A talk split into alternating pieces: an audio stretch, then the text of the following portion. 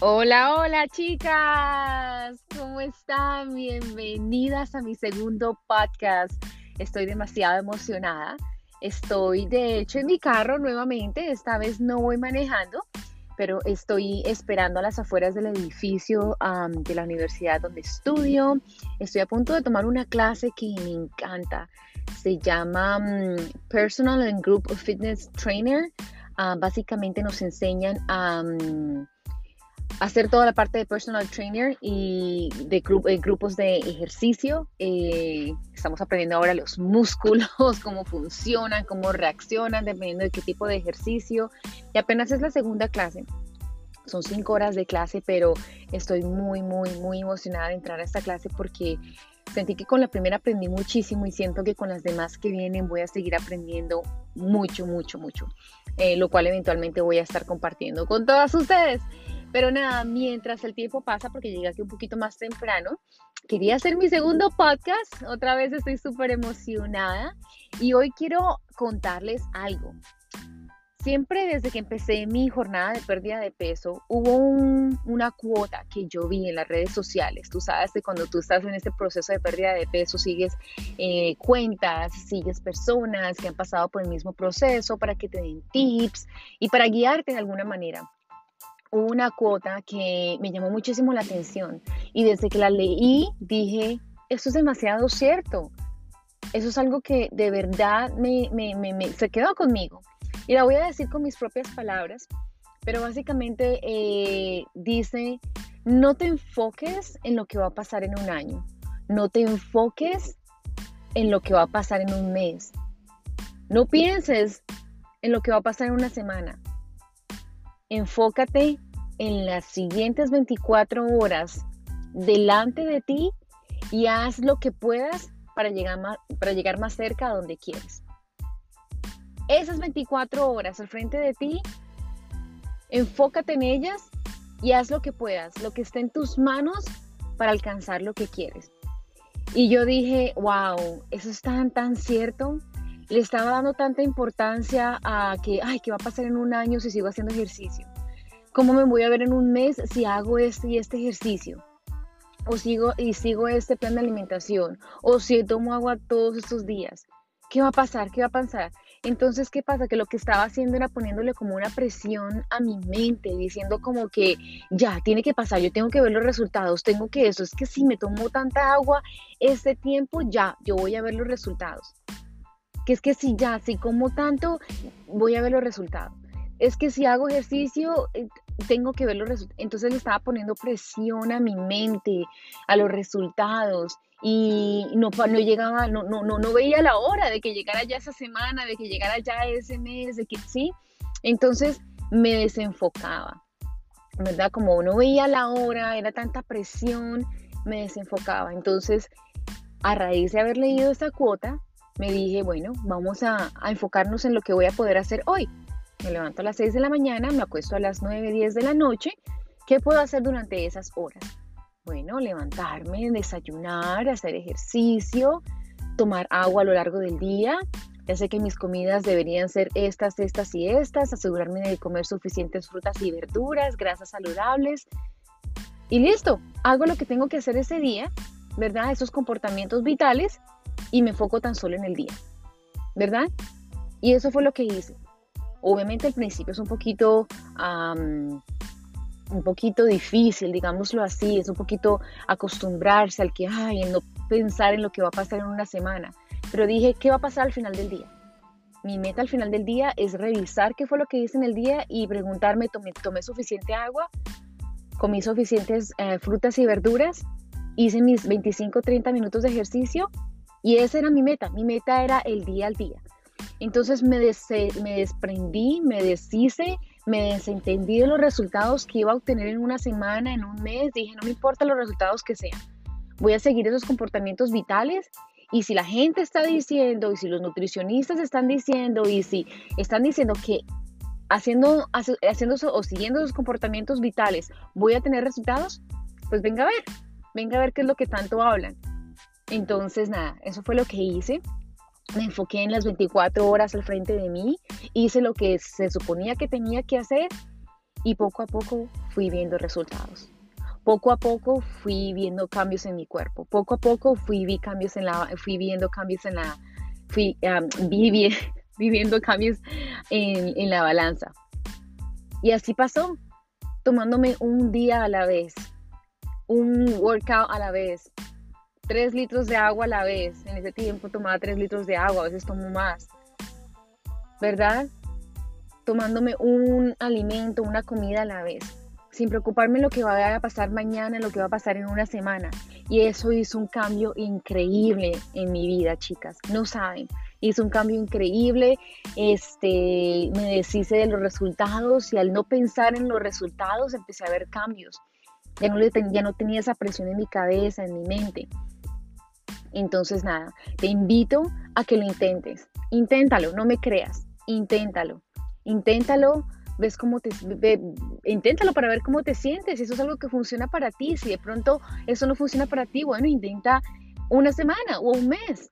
Todos somos distintos. Y si esto funciona para ti, te invito a que lo hagas, lo intentes y me cuentes, me cuentes qué tal te fue. Listo, chicas. Mi nombre es Tatiana Martínez Ponce. Soy estudiante de nutrición, fitness y nutrición. En este momento ya me voy para mi clase. Eh, soy feliz, me encanta compartir ah, mi proceso de pérdida de peso. Eh, de la manera como yo veo la vida, de la manera como yo veo esta jornada que se llama vida, ¿verdad? Entonces, nada, nos vemos en un próximo capítulo. Esto es lo que quería compartir el día de hoy. Si es algo que te sirve, que sientes que te sirvió, es un mensaje que sientes que te aportó algo, déjamelo saber. Uh, comenta, dale, no sé, compartir a eso. No sé realmente cómo funciona el podcast todavía por completo, pero compártelo, dale la estrellita de 1 a 5, la que quieras. Eh, te mando un abrazo. Estoy aquí para apoyarte, para ayudarte, para guiarte porque ya he pasado por ese proceso. Además, estoy adquiriendo conocimiento en la universidad y es fantástico, es fantástico. Conocimiento te da de verdad mucho, mucho, mucho poder, pero no te da poder si no lo compartes. Y para eso estoy aquí, para compartirlo. Te mando un abrazo, que tengas un feliz día, que cosas muy, muy bonitas te pasen hoy. Eso es lo único que deseo. Que estés muy bien. Bye bye.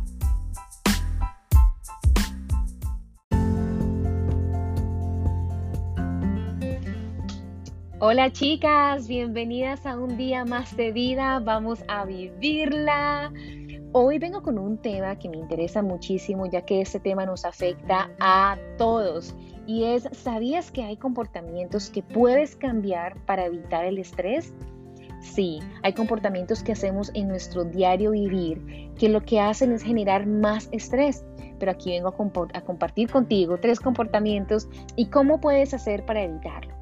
El primero es no estar organizada o no estar preparada con las actividades que debes hacer durante el día ya que estas podrían llevarte a elevar los niveles de estrés, te generan preocupación e irritabilidad, ya que no sabes dónde están las cosas, no sabes por dónde empezar, no sabes dónde las dejaste las cosas, ¿verdad? Así que tener un orden de esas actividades ayudarán a disminuir los niveles de estrés darle prioridad a las cosas que, saben que sabes que harán de tu día más fácil y organizarlas harán de tu día mucho, mucho, mucho mejor o que tu día sea muchísimo mejor. Una de las cosas que a mí me genera estrés es no tener cosas listas en la mañana. Por ejemplo, a mí me gusta hacer ejercicio y algo que me toma tiempo algunas veces es elegir qué ropa me voy a poner para hacer ejercicio me quita de 10 a 15 minutos aproximadamente. Entonces, un día decidí que necesito cambiar eso porque no quiero estar estresada la primera hora de la mañana, ¿verdad? Entonces decidí que la noche anterior iba a seleccionar la ropa de ejercicio que me iba a poner y de esta manera en la mañana ya la tendría lista para ponérmela. Esto me ayudó muchísimo, creé el hábito y ahora no lo cambio por nada porque estoy evitando que me dé estrés a la primera hora de la mañana. Otra cosa es no saber qué comer a la hora de comer. Algo que empecé a hacer fue a preparar mis alimentos en avanzado, ponerlos en el refrigerador y cuando llegue la hora de comer tan solo tengo que calentarla y comerla. Eso también evita que se genere estrés durante mi día y obviamente ayuda a que no haga elecciones que de pronto, de las que de pronto me voy a arrepentir más tarde. Entonces estar preparadas con los alimentos y estar preparada con la ropa que me voy a poner para mis ejercicios y obviamente si sigues un programa de ejercicios, saber qué ejercicios vas a hacer te van a ayudar a evitar esos momentos de estrés durante el día. Ya que estamos hablando de alimentos o que estuvimos hablando de estar preparado con los alimentos, el segundo es saltarse el desayuno.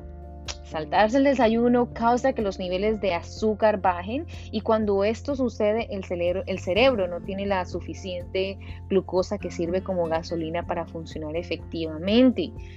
Esto eh, podrían darte síntomas como dolor de cabeza, migraña, no puedes pensar, te sientes irritable, empiezas a abrir el refrigerador y, lo primero, y por lo primero que vas es por la comida chatarra o abres tu pantry y te vas por las papitas, las galletas y no te culpes. Al final del día es tu cerebro, es tu cuerpo, que lo único que necesita es llenar ese vacío de glucosa que tiene y está desesperado por comer algo y desesperado por azúcar. Entonces lo que puedes hacer, en vez de culparte y en vez de sentirte mal, es empezar a comer comida, de verdad, todos los días, a, tus horas y a tiempo para mantener los niveles de azúcar estables durante el día.